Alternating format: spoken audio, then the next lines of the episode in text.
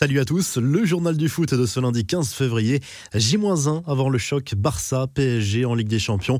La pression monte dans les deux camps, les Parisiens sont bien arrivés à Barcelone à la mi-journée, l'infirmerie ne s'est pas remplie ce week-end. La grosse interrogation concerne la présence ou non de Marco Verratti pour ce huitième de finale aller de Ligue des Champions. Le milieu de terrain italien a bien fait son retour dans le groupe, c'est sans doute l'ultime entraînement prévu ce lundi soir qui dira s'il peut débuter au Camp Nou. Les supporters parisiens se sont réunis en masse au camp des loges dimanche pour encourager les joueurs avant ce rendez-vous capital. Les Parisiens ont eu droit de belles et d'honneur au moment de quitter le centre d'entraînement. Côté Blaugrana, les deux défenseurs, Gérard Piquet et Ronald Arrojo, font tout pour être prêts à temps.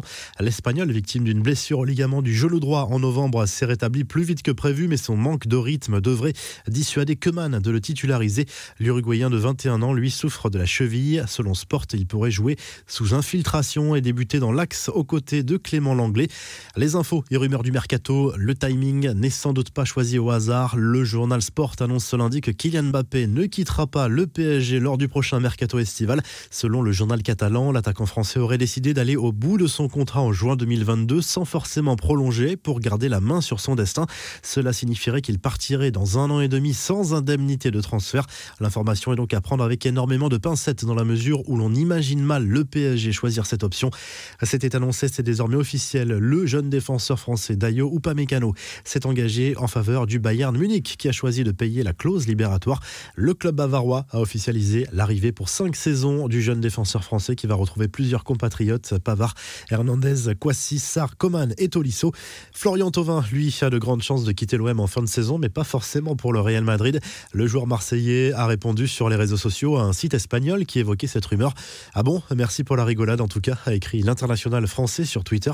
Enfin, Hudson Edward est toujours dans le viseur d'Arsenal Selon le Daily Express, l'attaquant français du Celtic Glasgow pourrait bien quitter le club écossais cet été pour rejoindre les Gunners, peut-être pour compenser un éventuel départ d'Alexandre Lacazette. Les infos en bref, Marseille n'est pas guéri, mais Marseille est toujours en vie en attendant l'arrivée d'un nouvel entraîneur. L'OM est allé chercher un match nul 0-0 sur la pelouse des Girondins de Bordeaux dimanche soir. Pour la manière, il faudra repasser, mais les Olympiens se sont arrachés pour amener un point malgré deux cartons rouges. On file en Angleterre où Manchester United a perdu à deux points précieux en étant accroché par West Bromwich Albion lors de la 25e journée de Première Ligue. Fait lamentable rapporté par la presse anglaise, Anthony Martial a été la cible de nombreuses insultes racistes sur les réseaux sociaux. Aubameyang, lui, s'est baladé face à Leeds. L'attaquant d'Arsenal s'est offert un triplé pour un succès 4 à 2 des Gunners qui restent en milieu de tableau. Manchester City a fait le trou ce week-end en tête avec 7 points d'avance sur United et toujours un match en moins. Cristiano Ronaldo, lui, s'est fait plaisir avec l'achat d'un nouveau bolide. C'est la confirmation d'une rumeur déjà parue dans les médias. L'attaquant de la Juve a acheté une Bugatti Cento Dieci 1600 chevaux avec moteur sous verre teinté capable d'accélérer de 0 à 100 km/h en 2 secondes 4, vitesse maximale 380 km/h pour un budget, tenez-vous bien, de 8 millions d'euros. Il n'y a que 10 exemplaires en fabrication dans le monde. Enfin, l'UEFA a dévoilé le nouveau ballon de la Ligue des Champions. Il sera utilisé cette semaine dans les stades qui accueillent les premiers huitièmes de finale aller. Leipzig, Liverpool et Barça PSG ce mardi, puis Porto Juve et FC Séville Dortmund mercredi soir.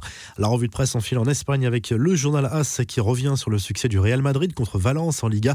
Une victoire 2-0 des joueurs de Zidane grâce à des buts signés Benzema et Kroos. Le club merengue reste deuxième du championnat espagnol derrière l'Atlético.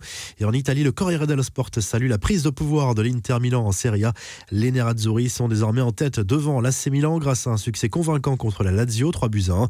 Doublé de Lukaku et troisième but inscrit par Lautaro Martinez. La Roma, vainqueur de l'Udinese, reprend sa place sur le podium. Si le journal du foot vous a plu, n'hésitez pas à liker la vidéo et à vous abonner et à très vite pour un nouveau journal du foot.